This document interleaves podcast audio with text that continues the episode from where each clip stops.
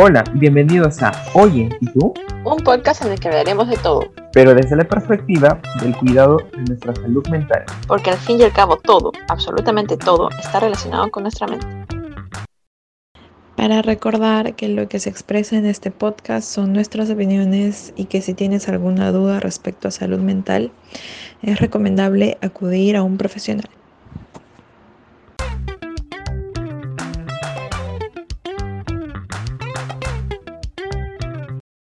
Ahora sí, este, nada, bueno, contarles amigos novedades acerca del podcast. Para empezar, em, hemos decidido que el momento del cierre de la primera temporada ha llegado. Vamos a cerrar este, esta primera temporada de nueve episodios eh, con un episodio broche de oro totalmente. Eh, Eric, ¿quieres contarnos más al respecto? Sí, en realidad eh, lo que estamos tocando acá es un tema, bueno, son, son dos temas muy, muy curiosos porque son parte de nuestra vida diaria y es con un invitado que es Luis, un psicólogo, amigo mío, colega también, y pues tiene que escucharlo. Está súper bueno, igual con el mismo criterio que trabajamos siempre nosotros con Viviana, de eh, el tocar algo así fresh, no tan cuadriculado, no tan formal. La idea es entender que, que esto de acá es parte de nuestra vida, ¿no? Es un episodio que, que te invita a pensar. Te invita, te quedas pensando, porque cuando Luis hablaba yo me quedaba como, me pasa eso, me pasa el otro, siempre lo he visto así, o sea, te invita mucho a, a preguntarte, entonces, y esto es como el objetivo de este podcast, entonces, eh, la llamada con Luis ha salido casi como que de la nada y todo ha salido muy random. Y creo que por algo pasan las cosas, así que vale la pena un montón que, que se pueda como como este aprender de lo que de lo que Luis puede aportar porque en verdad es un capo es un capo se nota. Y nada entonces es un episodiazo así es un episodiazo no se lo pueden perder.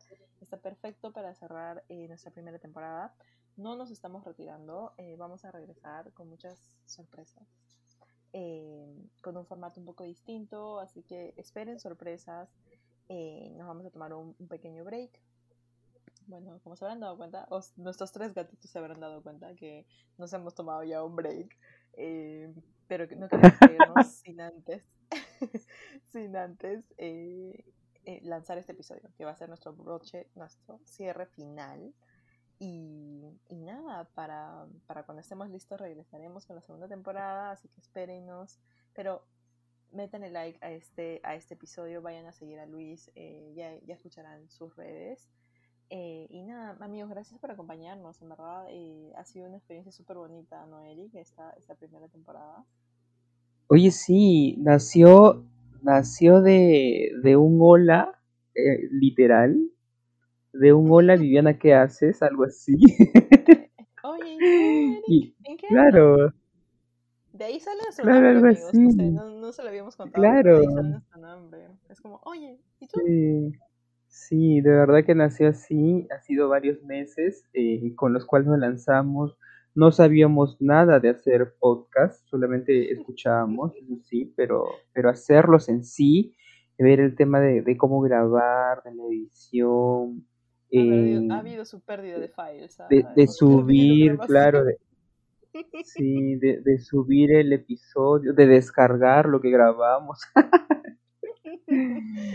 ha sido una experiencia religiosa. Mm. de verdad, de hecho que sí. Eh, ha sido una, una rica experiencia. No, claro que no. Es un agradecimiento en realidad y es un compartir a esa gente que ha estado con nosotros, porque ese era el propósito. Eh, de Viviana y, conmigo de, compartir y de tratar de, normalizar ciertas cosas que eran de pronto como que, oye, cállate, no hables de eso porque te puede mirar mal, ¿no? Sí, sí, sí, sí. Mm. Entonces, este, para mí también ha sido, gracias Eric también por este tiempo, porque como los dos decíamos, este, estas conversaciones que hemos tenido siempre han sido como terapéuticas para los dos siempre han sido súper, este, hay que votar todo lo, lo, que nos puede estar pasando. Eh, también con nuestros invitados hemos tenido en esta temporada Xiomi, que es mi amiga la que contó su, su historia de Tinder. Eh, Oh, sí, buenazo. Buenazo Buenazo lo de eso. Xiaomi, sí. lindo. Y también el episodio ahora último con el que estamos hablando de Luis. Yo creo que han sido dos este, invitados de lujo. eh, con distintos formatos totalmente, pero de, de ambas historias como que creo que se puede sacar mucho entretenimiento. eh, y con Luis, pues demasiado aprendizaje, ¿no? Demasiado aprendizaje por su formación. Entonces, eh, otra vez, nada, invitarlos eh, a que escuchen este último episodio de nuestra primera temporada de Oye y tú. Eh, y otra vez, gracias amigo, te quiero muchísimo y ya nos vemos en la segunda temporada. Así es, saludos para todos, muchísimas gracias, muchas gracias Viviana y más adelante vamos a estar avisándoles qué es lo que viene. Sí, no se eh, olviden de nosotros, venimos con sorpresas. Un abrazo amigos, chao chao. Chao, compártanos. Ay, verdad, Ya. síganos. síganos por favor. En Instagram o YouTube podcast.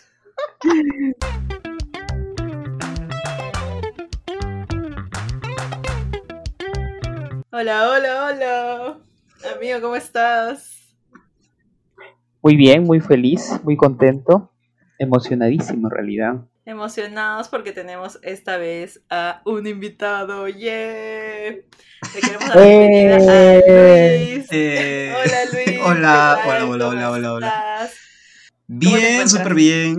Tranquilo, acá encerrado, como todos, en casa. Como todos. Un poco movido por los resultados de la ASU, ¿no? Uf. De las elecciones. Uf. Hardcore, súper hardcore. Súper hardcore, pero bueno, estamos acá para, Eh, para relajarnos sí. un poquito hoy día. Estuve un momento de shock toda la Mm. mañana, pero ya, ya creo que ya estoy ya ready. Estamos acá para crear un mundo paralelo a las elecciones. ¿Dónde Sí. no pasó? ¿Dónde Si quieres, si quieres un espacio donde olvidar cómo va a ser de fregado tu futuro, acá lo encuentras. Para no pensar en los siguientes cinco años Claro, de tu vida. para no acá. pensar en los siguientes cinco años acá. Métete un ratito al podcast que tenemos temas súper lindos hoy día. Vamos a hablar este un poquito de los celos, vamos a hablar un poquito de Uy. cómo es superar un pequeño duelo. Bueno, no pequeño, a veces depende de lo que duele, ¿no? Y este, pero cuéntanos un poquito más de ti, Luis. ¿A qué te dedicas? ¿Qué haces? Bueno, este, ya, yo soy psicólogo. Vengo trabajando ya como psicólogo desde el 2014-2015 en empresas, pero también a la par hago o consultoría privada, o sea, atenciones privadas. Claro. Y tengo muchos casos, ¿ah? De esto de lo que vamos a hablar hoy día, de celos, No. este, Trátame, por favor, trátame. por favor, citas al interno, citas al interno. Métete al interno. Sí, Ay, sí, sí. Oye, no, podemos dejar de hecho el contacto de, de, de Luis, Eric. Claro, le dejamos tus las redes de sociales también. Buena, buena, buena. Claro. Bueno, No es que nos escuchan, en nuestros mejores momentos nos han escuchado una buena cantidad de personas. Pero bueno, ahí te Así subirá es. uno o dos gatitos de seguida. Oye, pero yo creo que este es un tema bastante picoso, bastante interesante y Sí. esperemos darle un cambio, ¿no? Un- otro punto de vista al tema, al menos de los celos, ¿no? algo al menos de los- fresquito, algo fresquito. Algo fresquito, algo nuevo. Claro. Sí, sí, sí. Ya, bacán, bacán. Pero antes tenemos un pequeño, una pequeña dinámica, Luis. Sí, ya, ya me asustaron. Así que ya queremos invitarte a ser par- parte de. A ver. Vamos a hacer unas pequeñas preguntas. Y tú también obviamente vas a hacer preguntas, eh, las que se te ocurran. eh, son preguntas random. Y nosotros respondemos. Eh, eh, empieza Viviana, luego sigues tú y luego sigo yo. Y así sucesivamente. Y la respuesta también va a ser así. Ya, a ver chicos, ¿ustedes qué prefieren? ¿A una persona eh, como fría, calculadora, parametrada? ¿O alguien como más fuego, pasión, impulsivo? Ah, obvio lo segundo. Me parece que lo parametrado no va conmigo. ¿ah? No tengo nada en contra de eso, no pienso que sea malo, pero yo me aburriría con alguien Sí, parametrado. fuego, Sí, fuego. fuego, fuego, de hecho. Yo también, ¿ah? Eric, ¿tú? En realidad a mí me gustan ambos, ¿ah? Me gustan ambos. Eric Me gustan siempre ambos porque creo que soy yo un poco parametrado también. Sí, tú eres. con todo yo. No. Bueno, Eric, yo no dije nada, ¿ah? Yo no dije nada. Sé que te conozco de hace tiempo, no sé cómo vas acá en, el, en los podcasts, amigo. Ya todo el mundo sabe su vida, ya. Todo, en las preguntas random nos hemos preguntado demasiadas cosas. ¿sí? Sí. Ya, ok, ok. Pero siempre, Este, ¿A quién le siempre guardamos novedades. A Luis. Siempre. Ya Luis, dale. A ver, ¿qué prefieren ustedes? Este, ¿una relación formal o informal ahora? Ya, yo, yo, yo. Yo prefiero una informal ahorita. Pero una informal, este, como un poquito más, como en el medio. Un informal con muy, aspiraciones a que se vuelva formal. No con aspiraciones, pero por ejemplo, ya que no nos solo nos veamos como para tirar, pues, ¿no? Sino que nos veamos para comer también, aunque sea. No sé, invitar a un café. No solo Después de- comernos, sino Después de... comer algo juntito. Eso prefiero yo, la verdad. Pero de ahí ya mucho, este, mucho, muy formalito, como que, ¿qué haces? ¿Dónde estás? Eso, no, ahí sí. No, o sea, de esa que, de esa que te diga, oye, este, quiero conocer a tus papás. Papás, no. Quiero no, ir contigo a no, la no, serie. no, Quiero que no, solamente claro. me que- conozcas a mí Claro, y no a mí, otros, todo. Ah, ¿qué no. tal cuadra, no? Sí, eso Pero prefiero. eso es demasiado, demasiado pronto, demasiado intenso ya. Y hay que tener cuidado. Por ahí va lo formal, yo supongo, ¿no? O sea, claro, pero claro, hay gente que pero- la tiene clara, hay gente que la tiene clara. Yo, por Mm. ejemplo, Claro. uso dating apps y hay gente que te dice en un inicio, muy poco Uy, probable, pero te dicen, oye, como que busco algo casual y ya. Pero me ha pasado alguna vez que me han dicho, busco algo formal, busco algo como medio más, ¿no? Con más compromiso, no sé qué, y yo como, ah, ok. cool. Como que hay otros que, como que hay otros que también dicen a lo que, a lo que, a lo que den, ¿no? A lo que salga. Sí, a lo que surja. fluya, la que fluya es la clásica, la clásica. La clásica, fluya. Pero la no me gusta clásica. que me digan lo que fluya, porque yo pero algo esperas, siempre esperas Mm. algo. Tendrías que tenerlo como un poquito definido, aunque sea que, no, obviamente no lo haces así como, ya, quiero esta formalidad, pero podrías decir como, estoy abierto a todas las opciones, pero quisiera esto más a futuro, qué sé yo, ¿no? Mm, Qué un miedo. poquito de compromiso, un poquito de compromiso aunque sea. Ya, pues. Ya, Eric, te toca. Cuéntanos cuáles son tus descripciones en la. En la No, espera, espera, aguanta, aguanta. Tú no respondiste, Eric. Sí, es cierto. No, yo quiero, yo quiero algo formal ya. Yo quiero algo formal. Me quiero casar. Sí. Oye, miren, Fuertes declaraciones. Eric, se Por favor, lo pones de título, ya lo pones No, de- es, más, es más, yo hago la ilustración, entonces yo misma voy a poner ahí, Eric, pero ya con Ya toda la miedo. preparada. Qué miedo. Pero qué lindo, Ah, amigo, que lo tengas definido. Qué lindo. Claro. Ok, Ya, ok, pues. lanza tu preguntita. ¿Blanco o negro? Yo negro. Ah, Yo blanco. tú. No, yo blanco. No, yo blanco, definitivamente. Blanco es el color que. No, pues, eso, eso fue una, una, una pregunta muy, muy subliminal, Eri, de Sí, verdad. a Eric también con su... No, pero yo digo el negro porque el negro combina con todo. Además, me parece que Luis Pero está bien. usando negro o es azul No, ahorita. es un azul oscuro, es un azul oscuro Bueno, con una frasezota que dice relax. Relax. Relax. negro, para que vean. El negro combina con todo, así que por eso. Y Ya, me preguntan a mí, blanco, aunque no lo uso mucho, pero me llama más la atención que el negro. Pero El estoy de acuerdo con lo que dices tú, Viviana. Que combina Pero con me todo, gusta más hablando el de ropa. Hablando de ropa. Sí, sí, Ya, este, no de preferencia, sino como, ¿les llaman la atención los gringos? ¿O las gringas? No, ¿No? a mí no, la verdad no. ¿No? A mí sí. Me gustaría ir, ir a vivir al extranjero, en realidad, a su madre, ya, amigo. Me a gustaría ir a... conmigo, pues.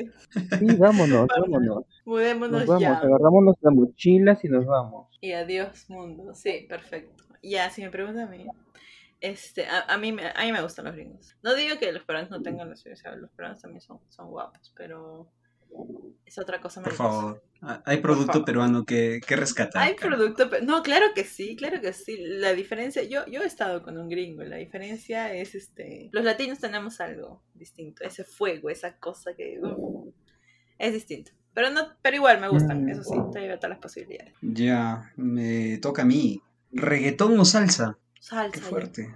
Wow. Yo digo reggaetón, como no sé bailar, digo reggaetón. Pero escuchar, Escuchar, sí. La salsa sensual o la salsa media balada, ese, ese Ay, es lo que la salsa es hermosa. Sí, Este- sí, claro. ya, dale, Eri. Imaginemos que logran estar con alguien, una pareja súper chévere. Ya, vamos a, a la etapa de pareja. Pero esta persona ronca. ¿Qué harían? A mí me ha pasado. Uf, tengo un montón de experiencia con eso. Sí, no, es bien heavy, es bien heavy. ¿Sabes lo que yo hice? Este, eh, mi flaco ese, mi ex flaco, el gringo, roncaba como la mierda. Entonces este, me compré unos este, tamponcitos. Con Ah, tamponcitos. No, yo soy el, oye, date la vuelta, pues, ¿no? Porque por lo general uno ronca cuando está boca arriba, ¿no? o cuando tiene una mala postura, pero si se cambia, se pone de costado o boca abajo, es algo que ya sea un problema pues más, más serio, pucha, que No, ahí es que se... hay gente con eh, problemas serios. Claro. Así, así, de cualquier Sí, sí, y estás ahí. Hay gente que ronca, pero que ronca. ¿no? A esa Sí, mis gente me papás. refiero. Sí, sí, sí. Mi papá, pero. No, Una yo- orquesta musical. Bueno, yo particularmente, por ejemplo, tengo muchos problemas con el sueño. Duermo tres o cuatro horas, ¿ah? En mis verdaderos momentos de insomnio, y cualquier cosa me levanta, así que creo que la pasaría mal, mal. Yo también, a mí también cualquier cosa me Ya. levanta, cualquier cosa. Por eso, y es más, cuando yo me levanto no puedo volver a dormir. nunca. Igual yo, O sea, para mí horrible. levantarme a las 4 ya es, comenzó mi día a las 4, ponte. Es horrible. Y pero esos taponcitos sirven un montón. Esos que te dan en el Ya, avión. pero Mm, No, gracias Eric por subirnos al cielo y decirnos que encontramos a nuestro ideal y de ahí Sí, nos mataste con y el nos la con baja, esto, ¿no? sí, de verdad. Oye, ¿verdad? Imagínate que sea el Wow. ideal. responde, amigo, responde, responde. ¿Qué harías? ¿Qué harías? Pucha. Luis? Él dijo que no lo pateaba, pues, lo pateaba. No, nada, yo creo que eso ya es una crónica de una muerte anunciada, así, literal. Eh, ¿Tú, tú, No, tú arrancas? O sea, ¿le dirías nada que? Sí, yo, yo creo que sí. Posiblemente si es que hubiera una solución, ¡guau! o sea, si lo ponemos en el plan de que esta persona no tiene la, la posibilidad de que se le quite el ronquido en la vida, pues, o sea, de repente si hasta que me dure el enamoramiento, ¿no? Hasta que me dure el enamoramiento, ya de ahí, lo primero Hasta que que me voy a que quejar es lo mucho que ronque. ¿no? Sí. Claro, una O, o dormir en camas separadas también, wow. O en cuartos No, pero- separados. Eh, ¿saben? Mm. ¿Conocen a esta chica? ¿Cómo se llama? Daniela Sarfati. Nel. Ya. De, de Al fondo hay sitio. Ella está hay actriz, claro. La actriz, claro, ya. Ella, En Torbellino. Ella está en Torbellino, ¿no? Exacto, exacto. Claro. Ya, pues, ella Ya, también ya, está ya. casada con un actor que también es conocido. Ellos en un momento han contado que eh, la solución a su matrimonio que se estaba yendo a la B fue dormir en cuartos separados. ¿Por qué? Porque ella es una mujer muy espiritual, como que de yoga, de inciensos, de afirmaciones diarias, todo. Y él es más de otro tipo de, cosas, de ronquidos, de... eh, ¿Qué tal pedos mantra? para que sea hombres. Entonces decidieron separarse, dormir en cuartos separados y cada uno que tenga como el espacio personal. Y de ahí su matrimonio se solucionó. Y eso lo contaba en tele que se solucionó. Así que yo, yo creo que es súper importante tener como ese espacio. Uy. Sobre todo si te has acostumbrado Claro. a dormir solo toda la vida. Wow. Nues- Nuestra próxima temporada será los tics de Viviana para tener una per- relación. Para lidiar con alguien que ronca. Contra con alguien- Eso sí. Eso sí, para lidiar con alguien que ronca, ahí sí los puedo ayudar. Sí. En relaciones no me digan nada porque estoy de mal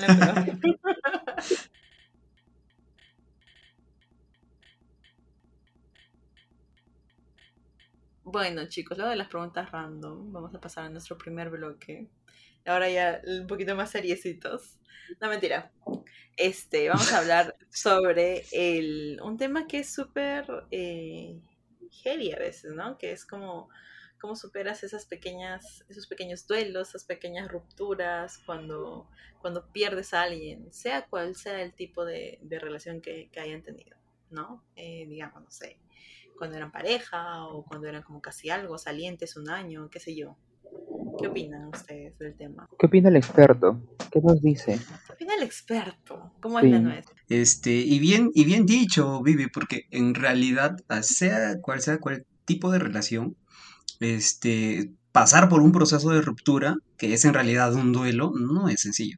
Para nadie lo es en realidad. Para nadie. Hasta la persona que tenga la mejor autoestima o la, o la peor, de hecho, que va a crear una inestabilidad o va a causar, qué sé yo, pues, ¿no? Un quiebre o un cambio de lo que era esa persona, pues. Entonces, de, de que es un problema picoso, sí es un problema picoso, porque ¿quién no tiene un amigo o una amiga que está pasando por eso, ¿no? Y que de repente está Ujú. estancada, incluso, o estancado en que se, se ha, se ha quedado ahí con el recuerdo de- del ex o de la ex y, y está incapacitado para dar el siguiente paso. Que levante la Sí. mano quien no ha pasado por eso. Uf, Entonces, no, imposible. que le- que levante la mano. Sí, Claro, de, de hecho que sí, ¿no? De hecho que sí, porque está bien dicho que también el que, el que no cae resbala. Y yo creo que, que pasa, ¿no? Hay relaciones que, que han durado de pronto años y hay relaciones que han durado de pronto meses también, ¿no? Y, y ninguna es menos que otra. De hecho que no, ninguna es menos que otra y el, y el dolor que pueda sentir alguien es válido también porque, porque es su proceso, ¿no? Es, es su proceso, es lo que siente, ya sea algo formal o informal también. porque los sentimientos están involucrados. Eh, pero a, lo que va más la, el, hecho de, tocar este punto es, ¿qué podríamos hacer, Luis, en estos casos, ¿no? nosotros? Sentarnos a pensar, a llorar, a contárselo a todo el mundo. Todo dolor es válido, ¿no? Si hablamos de relaciones largas, de años, como que de meses. Eh, de relaciones formales o informales, pero de igual va a haber una pena por la separación, igual se ¿no? Siente, igual se siente esa... Claro, es que lo que pasa, yo pienso de que en este proceso este, la persona está muy estigmatizada, ¿no? O sea, tiene muchos conceptos que obviamente no son positivos, que rondan en su cabeza, ¿no? Desde, pucha, tengo baja autoestima, soy dependiente, este, no voy a poder superarlo, qué sé yo, pero lo que me parece que lo que más resalta es ese, ese miedo a ser o el dependiente o el baja autoestima o lo que ahora está de moda, pues, ¿no? El tóxico, ¿no? La tóxica, ¿no? Entonces, el tan solo pensarlo eh, conlleva a muchas cosas, ¿no? A actuar, a percibirse y como tú piensas, pues obviamente también vas a reaccionar, ¿no? Y conforme vas reaccionando se convierte en el círculo vicioso, pues no, estoy, estoy viendo mi comportamiento y al mismo tiempo estoy, sigo alimentando un pensamiento que posiblemente no sea, no es algo que haya nacido de esta persona que está pasando un proceso de duelo, sino por el mismo entorno donde vive, pues, ¿no? O sea, no, no basta, eh, qué sé yo, un, un, amigo, un conocido que, que esté lanzando comentarios como que, ¿por qué no superas? Este, que mira qué dependiente eres, o que, este, valórate, quiérete. Son palabras bonitas, pero te están dando el mensaje subliminal de, oye, no te quieres, pues, ¿no? O sea, este, ese estigma para mí es el punto quiebre y el principal con el que yo trabajo. O sea, este, hacer una modificación de lo que uno piensa, de, del por qué no puedo superar a un ex o cómo superar una ruptura amorosa, para mí es muy importante. Saber qué es lo que está pensando esta persona en ese momento, ¿no? O sea, qué miedos tiene, qué percepción tiene esta persona de, de, de sí misma. Eso, eso, qué percepción tienes de, de, ti misma. Por ejemplo, yo me acuerdo, bueno, yo siempre hablo de, de mis casos pero este, yo me acuerdo, cada vez que hablamos en general con alguien sobre rupturas o primeros este, desamores, yo me acuerdo el, la primera vez que a mí, que alguien me dejó, que fue el primer chico con el que estuve, estuvimos como dos años, y me acuerdo cuando me dejó, nunca algo me ha dolido como eso. Y recuerdo, eh, ahorita que lo veo así como, como tú lo has estructurado, tipo que, eh, qué cosa pensaba yo de mí en ese momento, y es muy cierto, o sea, yo en ese momento pensaba que no iba a poder encontrar a alguien como él. Eso era, eso era mi, mi, la idea que prevalecía en mi cabeza. Yo decía, no voy a encontrar a alguien como él, no voy a encontrar a alguien. Entonces, ni siquiera veía a nadie más, ¿me entiendes? Porque ¿cómo iba a encontrar a alguien si yo ya creía que no iba a encontrar a nadie como él, ¿me entiendes? De todas maneras, ese era el punto de no encontrar ni como él. Pero yo decía, no, ese, era el único y no sé qué. Y no salía y estaba súper deprimida en mi casa, lloraba, no, no me daban ni la oportunidad ni el chance de conocer a nadie. Entonces, qué importante es, ¿no? Como que lo que piensas de ti mismo. Incluso, ¿no? Creo yo de que el problema se vuelve más problema cuando te agarran de imprevisto, pues, ¿no? Te cortan y tú estás en la y, y dices, oye, ¿pero qué pasó? ¿Yo qué hice? Sí. Eso es muchísimo más complicado. Sí. Oye, no es más hardcore, ¿no? Que estés este, preparando todo para tu mesorio o tu aniversario y te corten y, te, mm. Mira, oye, no, no, no, lo tengo que contar. Lo quería contar en otro episodio, pero bueno, lo voy a contar ya porque ya. Que es súper heavy también, porque son tipo dos dolores, este.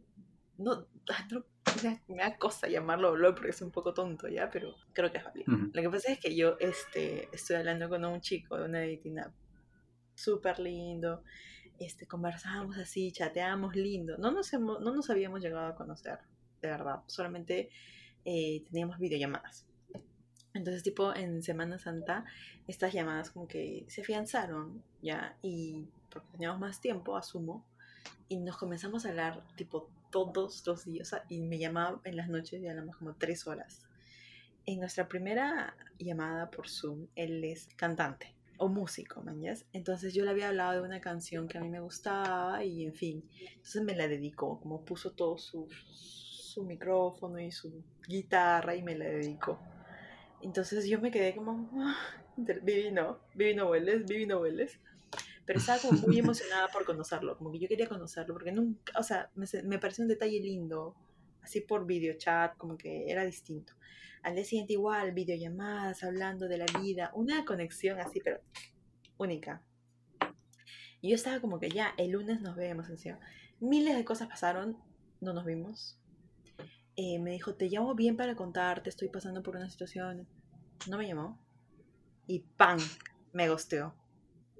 Después de Ah, tres su... días así de una intensidad heavy, y yo estaba como, creo que he conocido a alguien bien bacán. O sea, al menos ese chico va a quedarse como mi amigo. Eh, y no, me, me gusteó, se fue, así desapareció, nunca más me habló. No me eliminó ni nada, pero no me hablaba. Y, y toda esa, y todo eso fue como que una súper... ¿Yo qué hice? ¿Yo qué, ¿Qué hice? pasó? Sí, la clásica. Yo dije, ¿yo qué hice? O sea, ¿Qué ¿qué hice mal? fue? Y luego dije, no, la gente tiene issues en la cabeza, tiene sus propias cosas, yo ya no me voy a preocupar más por esto. Le dije, oye, bueno, hasta acá ya hablamos, ¿no? Cuídate ya. Te voy a eliminar, le dije, o sea, la verdad, dije, te, te estoy avisando que te estoy eliminando y que me pareció mal y que gostees a las personas, porque eso es ser como irresponsable emocionalmente. Y luego cuando estaba escribiéndome ya lo eliminé, porque dije, no, yo ya no quería ver su respuesta, nomás quería decirles. Y ya, entonces a lo que voy es, eh, también me dolió. ¿Me entiendes? Porque también de alguna manera pierdes. Yo, yo sé que pueden decir como que, oye, Vivi, pero han pasado poquitísimos días de lo que estaban hablando y todo. Pero se sintió Claro. especial. Entonces se sintió como que, como que la ausencia de o la pérdida de, ¿me entiendes? Claro, y me hiciste recordar, ¿no? Por ejemplo, hablando de esto de, de cómo uno se engancha con personas que otras personas pueden criticar tu relación y decir, oye, fue lo mejor que te pudo haber pasado, ¿no? Era una persona, qué sé yo, muy manipuladora, muy esto, muy el otro, muy aquí y ahí, porque sigues pegada con ella, ¿no? O con él. ¿no? Eso es algo que también creo que mucho se ha escuchado en nuestro entorno, con unos amigos, familiares, ¿no? Ah, Para mí, este, es bastante claro, ¿no? Este, si tú no has vivido esa relación de pareja, no tienes ni idea de qué es lo que ha pasado, No pues, y cómo fue él y qué es lo que representa esta persona para él. Sí. Entonces, este tipo de diálogos que se tiene por lo general con las amistades, ¿no? O, o lo que, no sé, en realidad, de dónde saca ese tipo de información, en realidad a veces no alimenta mucho. O sea, no alimenta mucho en el sentido de ayudar a superar a una relación de pareja, ¿no? Porque esto, a mi parecer, hace que nos llenemos más de estigma, nos vengan más ideas a la cabeza que ya la típica, vamos a terapia, pues, ¿no?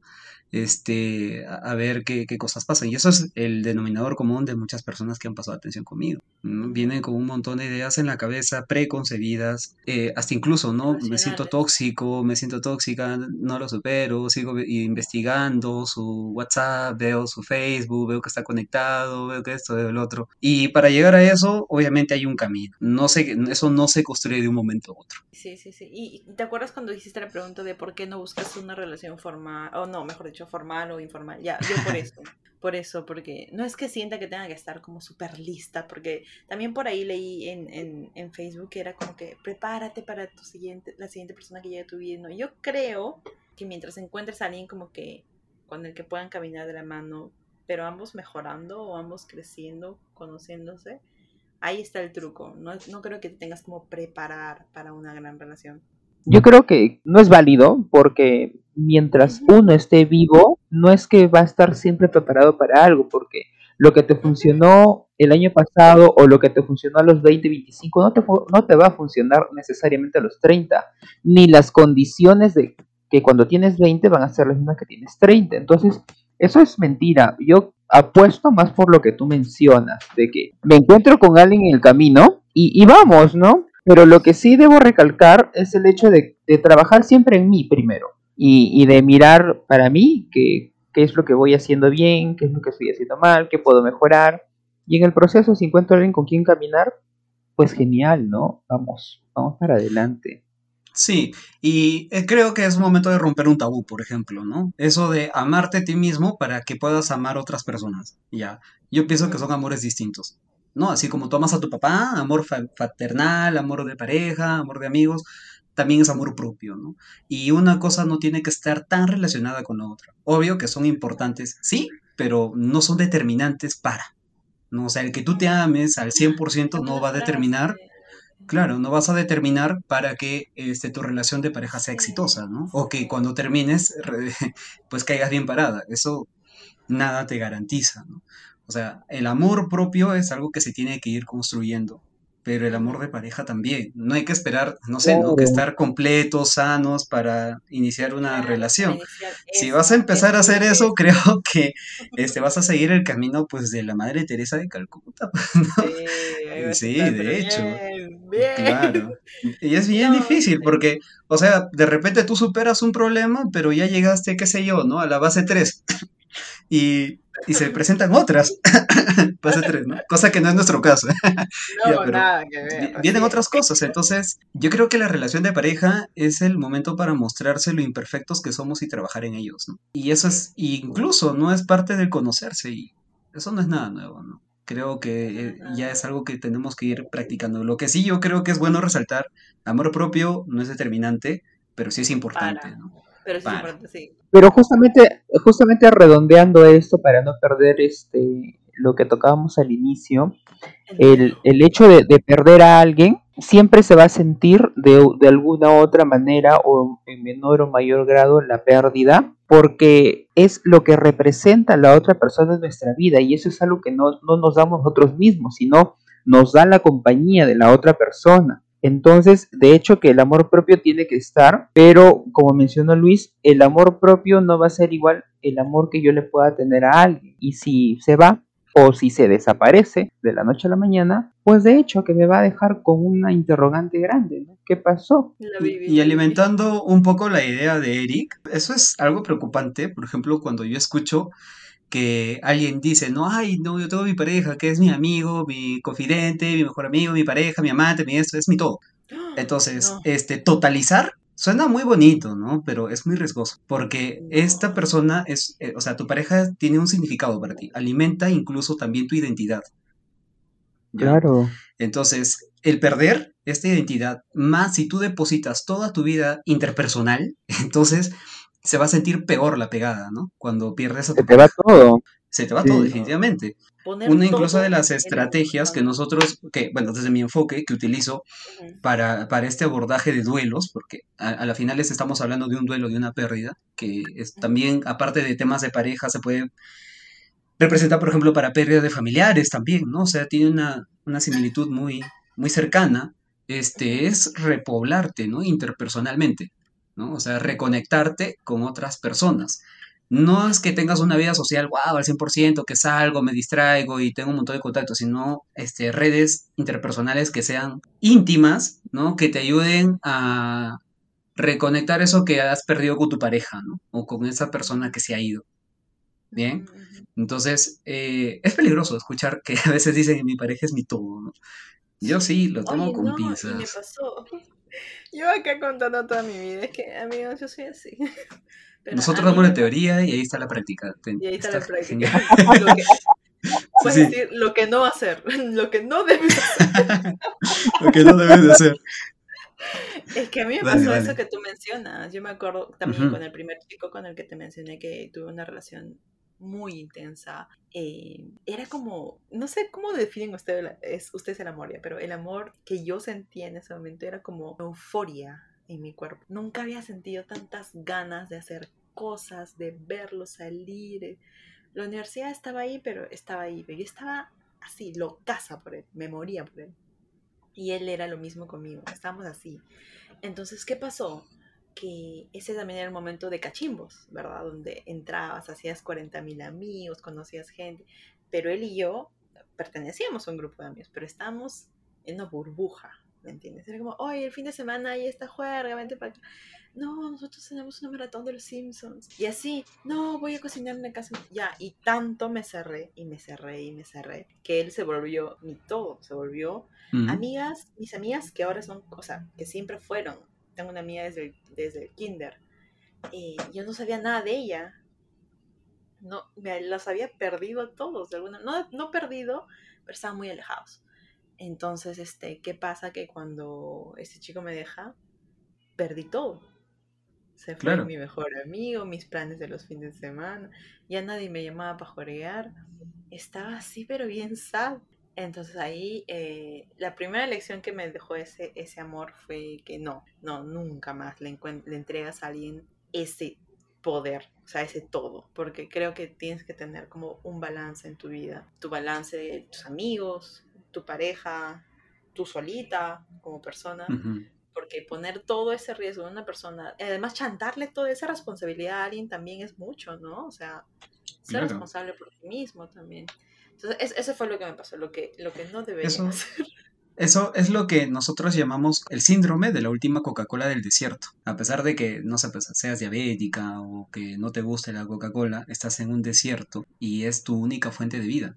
Entonces es casi imposible despegarse de alguien que has totalizado o que le has, le has vuelto vital, ¿no? Porque la vitalidad tiene mucho que ver con nuestro, cómo nosotros nos vemos y la identidad. Y, y bueno, pues este, esta dinámica hace que, wow, este, la gente sufra bastante y se pegue también, ¿no? O sea, se pegue mucho y cuando ya ocurre la ruptura amorosa, el golpe se siente bastante fuerte, ¿no? A ver, convéncele a alguien de que retome su vida interpersonal. No Es muy difícil. puede. Puede que esto, a muchos jóvenes, y creo a todos nos ha pasado que es la típica, ¿no? Dejamos a los amigos por estar con la pareja, ¿no? Mm. Este, desobedecemos a los padres por estar con la pareja. Dejamos el lado de la universidad por estar con la pareja, ¿no?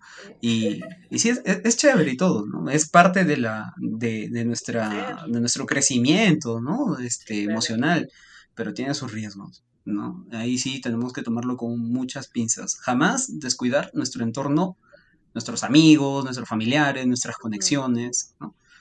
Eso sí es muy importante, porque si ya te metiste en el desierto donde tienes a una sola Coca-Cola, lo único que te queda es repoblarlo de personas, ¿no? Repoblarlo. de más Coca-Colas. De más De Coca-Cola. distintos sabores. De hecho que sí.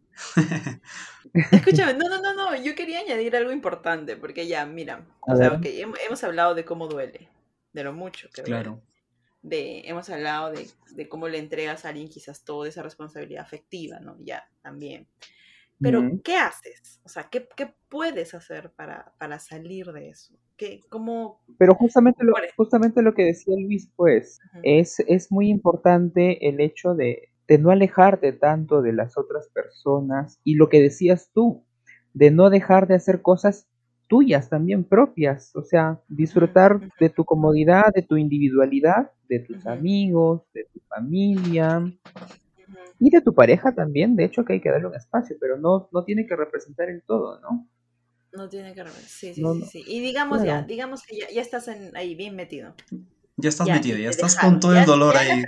Mira, los primeros auxilios psicológicos que se puede dar a las personas que están pasando por esto, mi- yo creo que la idea es, es esta, ¿no? O sea, que tú recuerdes a tu pareja, el que tú la estés recordando, recordando, y que no lo olvides no significa que sea amor. Hay muchas personas que piensan eso, ¿no? Que, que se confunden y que creen de que porque aún lo tienen en mente, eh, sienten que no se ha superado y que aún aman a su ex, pero es todo menos eso, ¿sí? Entonces es el dolor, es el proceso de duelo, pero amor no creo que sea al 100%, ¿sí? Otra de las cosas que cometemos como errores, por ejemplo, para superar al ex, es matarte la cabeza pensando eh, qué hice mal, ¿no? O debí de hacer esto, debí de hacer lo otro, debí de hacer, ya. Sí. Eso es el, el hilito de todo el pabilo que se te viene de problemas, ¿no? Porque eso solamente basta que te pongas a pensar así para que te des un montón de respuestas y te metes en un laberinto de preguntas sin respuestas, donde vas a obtener más preguntas que respuestas y obviamente eso se convierte en un pensar y repensar, tener la idea de que sigues pensando en tu ex y por ende pues no lo olvidas, ¿no? Entonces, yo sugeriría este, tener un poco de cautela de, al momento de meterte en ese laberinto de tantas preguntas que uno se hace de qué hizo mal o de con quién estará o que yo no tengo, que a mí me falta un montón de cosas. E- Eso para mí sería lo básico, ¿no? porque ya lo demás retoma tus relaciones interpersonales, así no quieras, hazlo, tienes que hacerlo. Eh, las cosas no se hacen por sentir, sino por hacer uno no tiene que hacer las cosas porque le nazca, sino porque tiene que hacerlas. Cuando tú lo haces, ya recién sientes. ¿no? Esa es una forma de sacar a las personas que están incluso por un proceso de depresión. Están esperando de que sientan la inspiración o que sientan los ánimos para hacer algo. ¿no? no, es que no tengo ganas de salir con mis amigos. No, es que tengas ganas. Sal con tus amigos y en el proceso tú re- reencuentras las ganas y los ánimos. ¿Sí? Entonces es, es, es cierto lo que dice Eric, ¿no? Es un trabajo terapéutico que sí se tiene que tomar este, con seriedad. Y este, si tú, amigo, amigo que estás escuchando, pues, qué sé yo, tienes a un, a una, alguien que está pasando por ese tipo de cosas, un poquito más de comprensión, ¿no? Y este, sugiérele pues que escuche el podcast, ¿no? Y que, y que pase terapia, Que obviamente, pase ¿no? terapia. Oye, no, me que encantó, me encantó todo lo que dijiste. Súper, a mí me pareció súper útil, este, poniéndome a recordar cómo, cómo, cómo yo me sentía en esos momentos. Que alguien me haya dicho Claro. de este tipo de cosas me hubiera ayudado un montón. Así que sí, lo importante que es este cuidarte de ti mismo, ir a terapia y escuchar este podcast.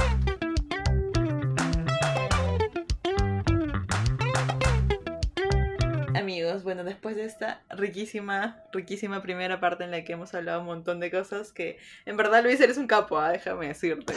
Gracias. Este, pasamos a hablar de otro tema súper importante en, también en el manejo de relaciones interpersonales, los celos. Este, Wow. wow, heavy. A ver, opiniones de los celos. Eric, ¿tú eres celoso? ¿Te consideras celoso? Mira, justamente quería comentar algo. Yo hasta hace años, varios años atrás, hubiese dicho que no, pero justo en una última relación me pasó algo muy curioso, que estuve conociendo a alguien, no se, no se llegó a concretar algo, pero estábamos saliendo y luego se acabó, ya, ya dejamos de vernos. Yo todo digno, dije ya, normal, nos distanciamos, perfecto, que cada uno continúe con su vida y se le desea bien a la otra persona pero de pronto nació en mí el hecho de, de revisar sus redes sociales, si salía con alguien más, eh, quién le comentaba, si alguien le daba me gusta a sus fotos. Llegué hasta ese punto. Y yo creo que en ese momento sí fueron celos. Fueron celos también, digo, porque imaginarme de que pueda estar con alguien y ya no conmigo. Qué heavy. Bueno, eso fue lo que Eh, me eh. pasó a mí. Eh, ¿Esta persona era tu pareja? No, estábamos saliendo, no llegamos a concretar nada, Su pero estábamos saliente, su saliente. Su saliente. Así es, Vale, vale. sí. Mira, yo creo que el 99.9% de los peruanos que te han escuchado están identificados contigo. Que- No me y también creo, y también, y también creo de que el celular es el motor y motivo de los celos. O sea, y redes sociales, ¿no? Todo lo que implica celular, actual- definitivamente. Actualmente lo es, porque antes, antes, en la época de- del teléfono fijo en casa eh, Claro. y sin redes No, sociales, pues, es- claro, es como que solamente te llenabas de ideas, pero no sabías, a no ser que, que pares por la calle y lo veas, eh, Claro. veas a esa persona. Pero en este caso ya no hay nada que te frene, porque con un celular puedes hacer demasiado. Sí. Eso, eh, hay mucha predisposición a estar expuestos y, y las redes sociales se ha convertido en algo muy representativo para las parejas, ¿no? Si antes era pues este salir de la mano, o sea, hacer parejas, salir de la mano por las calles, una, un- una idea de que ellos eran pareja, ahorita las redes sociales ocupa eso, ¿no? Las fotos, este, eh, tal persona se comprometió con tal. Eso, aunque parezca gracioso, tiene un peso en una relación de pareja muy importante, ¿no? Es como dar el lugar a, ¿no?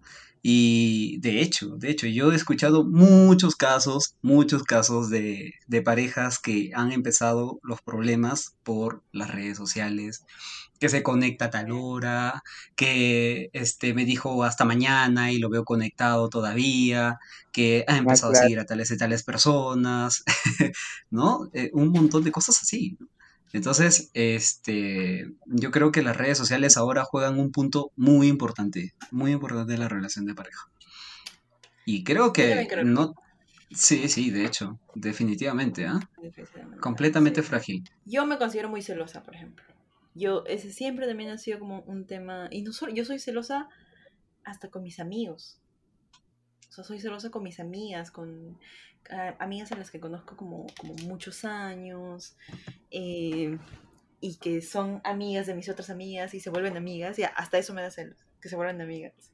Porque siento que, que no va a ser como mi amiga, ¿me entiendes? Pero ahora ya como que creo que estoy sabiendo manejar. O es que ya no me importa tanto nadie. No sé. Justamente, no, no, yo no creo que te- no creo que no te importe.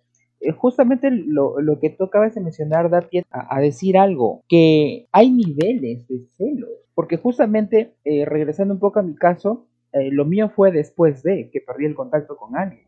Pero hay gente incluso que tiene contacto con alguien y pasa eso, que no quiere que esté hablando con otra persona. Y si la ve, ya se crea todo un mundo en la cabeza, una historia. Que no quiere que haga otras cosas, otras actividades, porque siente que le está restando importancia. Eso también es, es, es, este, yo creo que el nivel de, de celos es algo que también cada uno debe, debe, debe de tener en cuenta, ¿no? De analizarse, ¿no? ¿Cómo está cada uno? Yo voy a ser el defensor de los celos. Pro celos. Cuéntanos. Ok. Este, bueno, yo sí que, creo que también soy celoso, ¿ah? Este, y más cuando me da motivos, obviamente. Eh, pero bueno, este, ¿por qué digo que soy defensor de los celos? Eh, bueno, uno de, de, de mis objetivos es tratar de normalizar muchas cosas, ¿no? Y justamente eh, yo creo que el tema de los celos es un tema que es muy maltratado en nuestra cultura.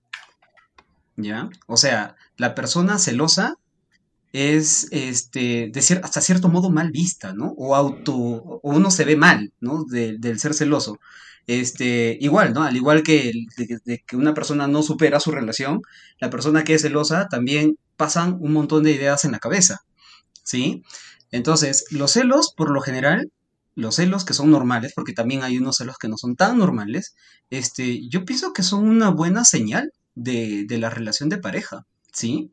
Sin los celos, o sea, es un, se- para mí sería peligroso, ¿no? Los celos es un, es una señal, es una campanita de alerta que te está indicando, oye, algo está pasando con tu relación de pareja. Bien, tú tienes una relación de pareja y esta relación de pareja se va construyendo este, con experiencia, se va construyendo con, eh, ¿cómo se le dice esto? Rituales, ¿sí? Eh, rituales, por ejemplo, qué sé yo, agarrarse de la mano cuando están en el cine, cuando están paseando por la calle, ah, rituales como, por ejemplo, al momento de acostarse, o se whatsappen o se digan buenas noches en face to face, ¿no? Y eso se va alimentando en la relación de pareja. Entonces, que tú veas que hay un cambio en estas circunstancias, de que de repente tú estás paseando por el mall con tu flaco, tu flaca, y te suelta la mano, dices, ¿qué está pasando, no? ¿Qué, qué fue? Y, la pregunta es, ¿estoy fallando yo? ¿Está fallando él? Si no está haciendo esto conmigo es porque ya se aburrió. Entonces, celos. Y los celos es una forma de darte la alerta de qué tanta información tienes tú de tu pareja y tu pareja qué tanta información tiene de ti. ¿Sí? Entonces, eh, los celos del todo ayudan a mantenerse actualizados, pues, ¿no? De saber cómo está tu relación. Ahora, de hecho, de que hay personas de que son muy, muy celosas, como dicen las que este, ya tienen una supuesta patología de celos, aunque en realidad yo pienso, no, no soy tanto de, de hablar de patologías, creo que el problema es el problema y la persona definitivamente no lo es, no creo que existan este, problemas internos, sino que los problemas se van desarrollando conforme como tú te vas relacionando con otras personas, ¿sí? Entonces, este, pero sí creo de que, por ejemplo, hay personas que son más predispuestas a ser celosas que otras, ¿no? Pero en realidad eso no es el problema, no es que tú seas el problema, sino es el problema qué tan cercano estás a tu pareja, ¿no? O sea, a lo que voy es, deja de lado la idea de que soy una persona celosa y mejor enfócate a la distancia que tú tienes con tu pareja, ¿no? Qué tan distantes emocionalmente son, ¿no? No es que estamos hablando de que yo estoy acá en, eh, eh, qué sé yo, en Lima y, eh, y mi pareja está De por Arequipa distancia de un metro y medio. o distancia de un metro y medio, ¿no? Estamos hablando de un distanciamiento afectivo, ¿no? De un distanciamiento emocional, ¿sí? Hay muchas cosas, obviamente, que ocasionan los celos, pues, ¿no? Definitivamente, ¿no? Celos, como, por por ejemplo, este, que se cambie un, un tema de residencia, ¿ya? Que de repente, ah, bueno, hay otra, hay otra cosa que también dispara los celos y que eso sí me parece recontra justificado, ¿no? Estamos hablando ahorita de los celos normales, pero los, el- los celos que vienen a causa de infidelidades, eso ya es otra cosa, Ah, ¿sí? sí. Y no por eso uno va a decir, oye, yo soy celoso. Entonces, este, hay celos que son justificables y eso serían las consecuencias de la infidelidad, ¿ya? Y Ah. mira, me ha pasado unas, que otras parejas que, no parejas, casos, que ha venido por lo general la mujer eh, a terapia porque se sentía muy mal, porque este, estaban en este, en este embrollo, ¿no? De tratar de superar este, este tema de los celos, este tema de estar siempre con la paranoia en la cabeza o estar siempre buscando, buscando qué es lo que hace su pareja, stalkeando en el, cambiando las contraseñas, ingresando a las, a las redes sociales con la intención de buscar algo, ¿no?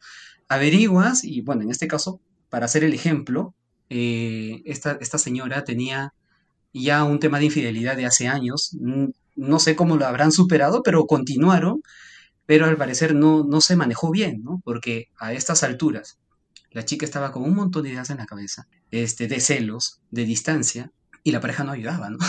le, hacía, le hacía sentir como que ella era el problema, ¿no? Oye, tú eres la celosa, oye, mira, eso es la, la, tóxica, ¿no? Entonces, eh, eso, eh, bueno, obviamente es muy difícil de trabajar, eh, estoy seguro que hay muchas personas que han pasado por eso, pero hay que diferenciar este tipo de celos, ¿sí?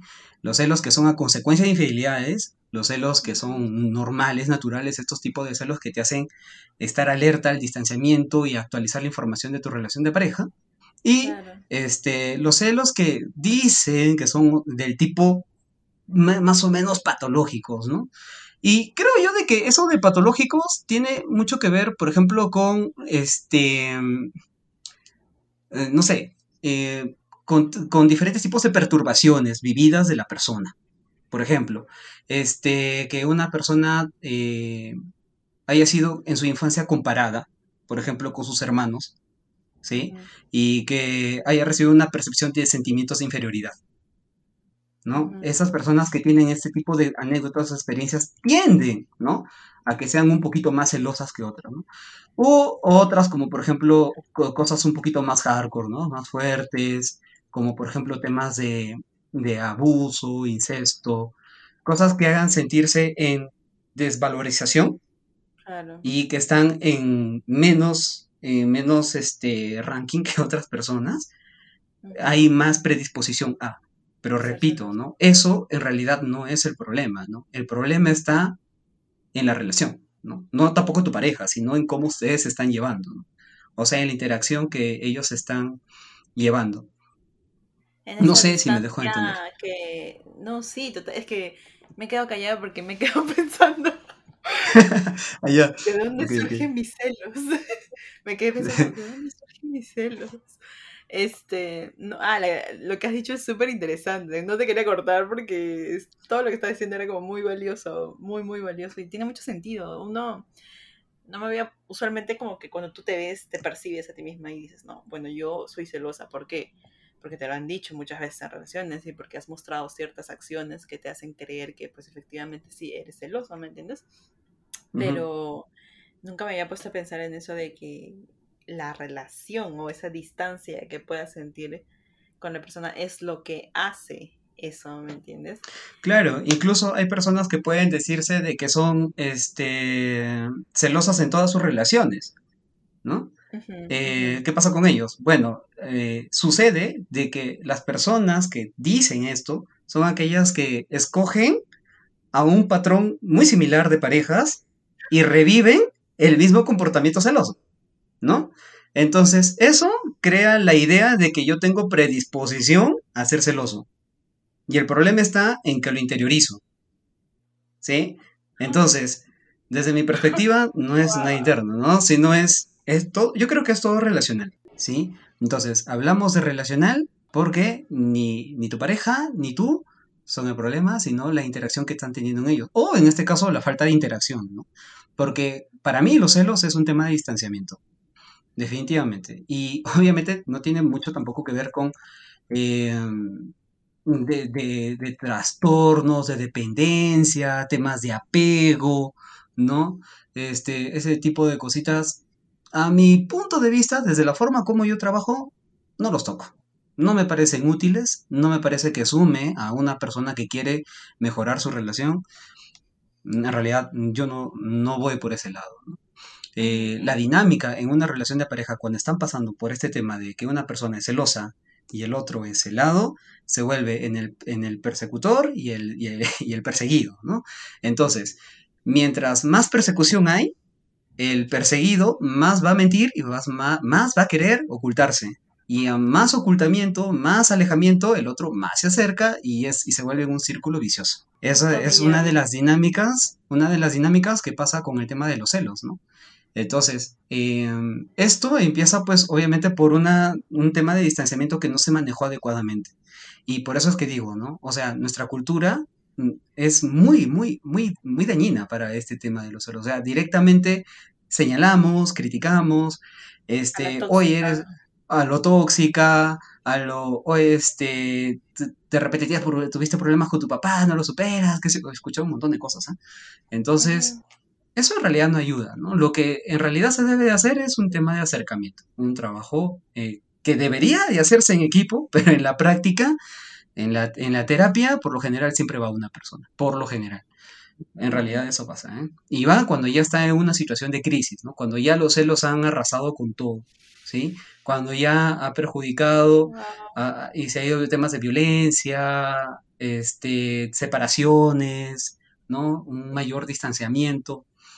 Y bueno, pues eso, eso es un poquito lamentable, ¿no? Y, y, qué bueno que toquemos este tema porque es una forma también de reeducar y hacer un reentendimiento de cómo es el manejo de los celos, ¿no?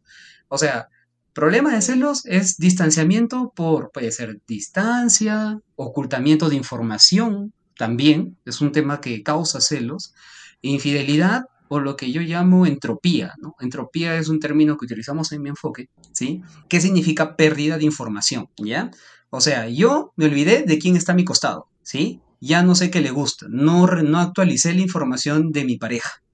Me quedé con la idea desde hace dos años, ¿no? Que de repente en ese tiempo mi pareja, qué sé yo, le encantaba salir a la playa, pero de repente a esta altura ya ha cambiado y, tiene otro tipo de gustos. Y eso es válido. Las relaciones de pareja van cambiando. ¿sí? Entonces, este, eso se llama entropía, ¿no? Eh, por un tema de pérdida de información.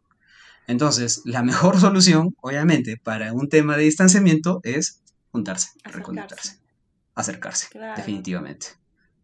Acercarse. Oye, y cuéntame, ¿cuál es ese enfoque? Tú dijiste en tu enfoque usualmente ah. usan entropía. Sí, este, el enfoque que yo manejo es el, el enfoque centrado en soluciones es un enfoque eh, distinto, postmoderno, o sea, no es de las viejas, de las, ¿cómo se llama? De las escuelas viejas, ¿no? Como el enfoque psicoanalítico, cognitivo-conductual, ¿no? Viene desde la, del enfoque tradicional sistémico, pero este es un poquito más amigable, ¿sí? Más construccionista. No, no catalogamos con temas de diagnósticos, clichés, y nos centramos mucho en trabajar en el presente y elaborar futuros, ¿sí? Crear futuros deseados para la persona y, rescatar los recursos que cada persona tiene en base a esa experiencia. Y si, y mm. si tú te, te, pones a dialogar con una persona que ha sufrido de celos, por más grave que sea el problema de alguien, sea lo que sea, siempre cuenta con recursos. Pero bueno, eso es ya otro tema muy distinto que tiene que ver con las cosas de los celos, ¿no? Pero sí, sí, sí. qué chévere saber todo, todo eso. En verdad, eh, yo creo que yo soy una persona muy estructurada, entonces me encanta saber de dónde viene, qué es, cómo se manifiesta, de, de qué parte, si es mío, si es del distanciamiento que, que hablas con tu pareja. Super, a mí me ha encantado, súper interesante. Yo creo que más que preguntar, tengo mil cosas en qué pensar ahora. Yo creo que esto va a ser propicio para que las personas que nos escuchan piensen en eso, ¿no? Así como... Exacto. Esta información Mira, si yo ahorita lo he escuchado ha despertado varias, varias, curiosidades, claro, ha despertado varias curiosidades, a las otras personas que nos van a escuchar también les va a despertar. Yo creo que eso es lo rico, ¿no? No solamente centrarnos en un solo enfoque, sino ampliarlo ampliarlo. Claro. Porque tener distintas perspectivas. Mm. Bueno, este, lo que también quiero recalcar es de que mi enfoque no es que tenga un enfoque netamente estructurado. Eh, lo que hablo es más que todo un, tema que se basa más que todo en lo relacional, ¿sí? Que de cierto modo es útil, más que buscar orígenes y el causante de problemas, aquí nos direccionamos a, oye, ¿qué hacemos, no? Este, ¿Qué solución para el otro lado, ¿no? Para el otro lado, porque imagínate tú, estás pasando por un proceso de celos, ¿ya? Estás pasando con que, tu relación de pareja se está yendo al tacho porque de repente tú eres la, la, celosa y, sientes toda la carga emocional ahí, ¿no? Que es tu culpa, que no te controlas, etcétera, etcétera. Vas a terapia y lo primero que te dicen, indaguemos en tu pasado, ¿no? Bla, esto, que lo otro, aquello. Entonces, ya de por sí uno está pasando por un problema como para ir recordando más cosas que son dañinas, ¿no? O que son más problemas.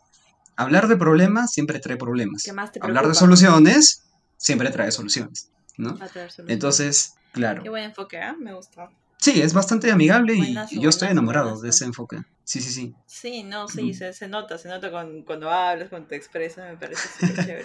Yo creo que hemos tocado este tema lo suficiente como para, como para darnos a qué pensar, ¿no? Eh, y ojalá que se transmita eso, como que los que nos escuchen que puedan ponerse a pensar, cuestionarte cosas, romper estigmas y todo eso, ¿no? Estoy agradecido contigo, Luis, eh, por, por darte tiempo para poder ser Mm. partícipe de este podcast.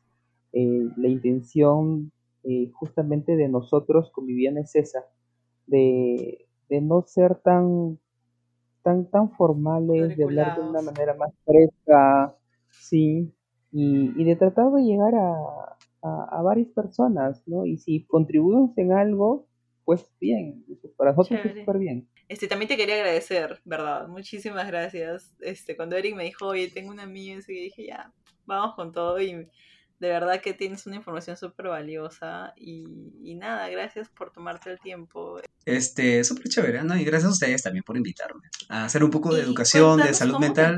Es chido. Sí, Ah, ya. Bueno, correcto. este, mi Instagram está como psicoblog guion bajo Luis Valdés. Psicoblog guion bajo Luis Valdés. Luis Valdés. con. Z al final, ¿no? Valdés con Z al final, sí. Luis Valdés, sí. Ese es mi nombre.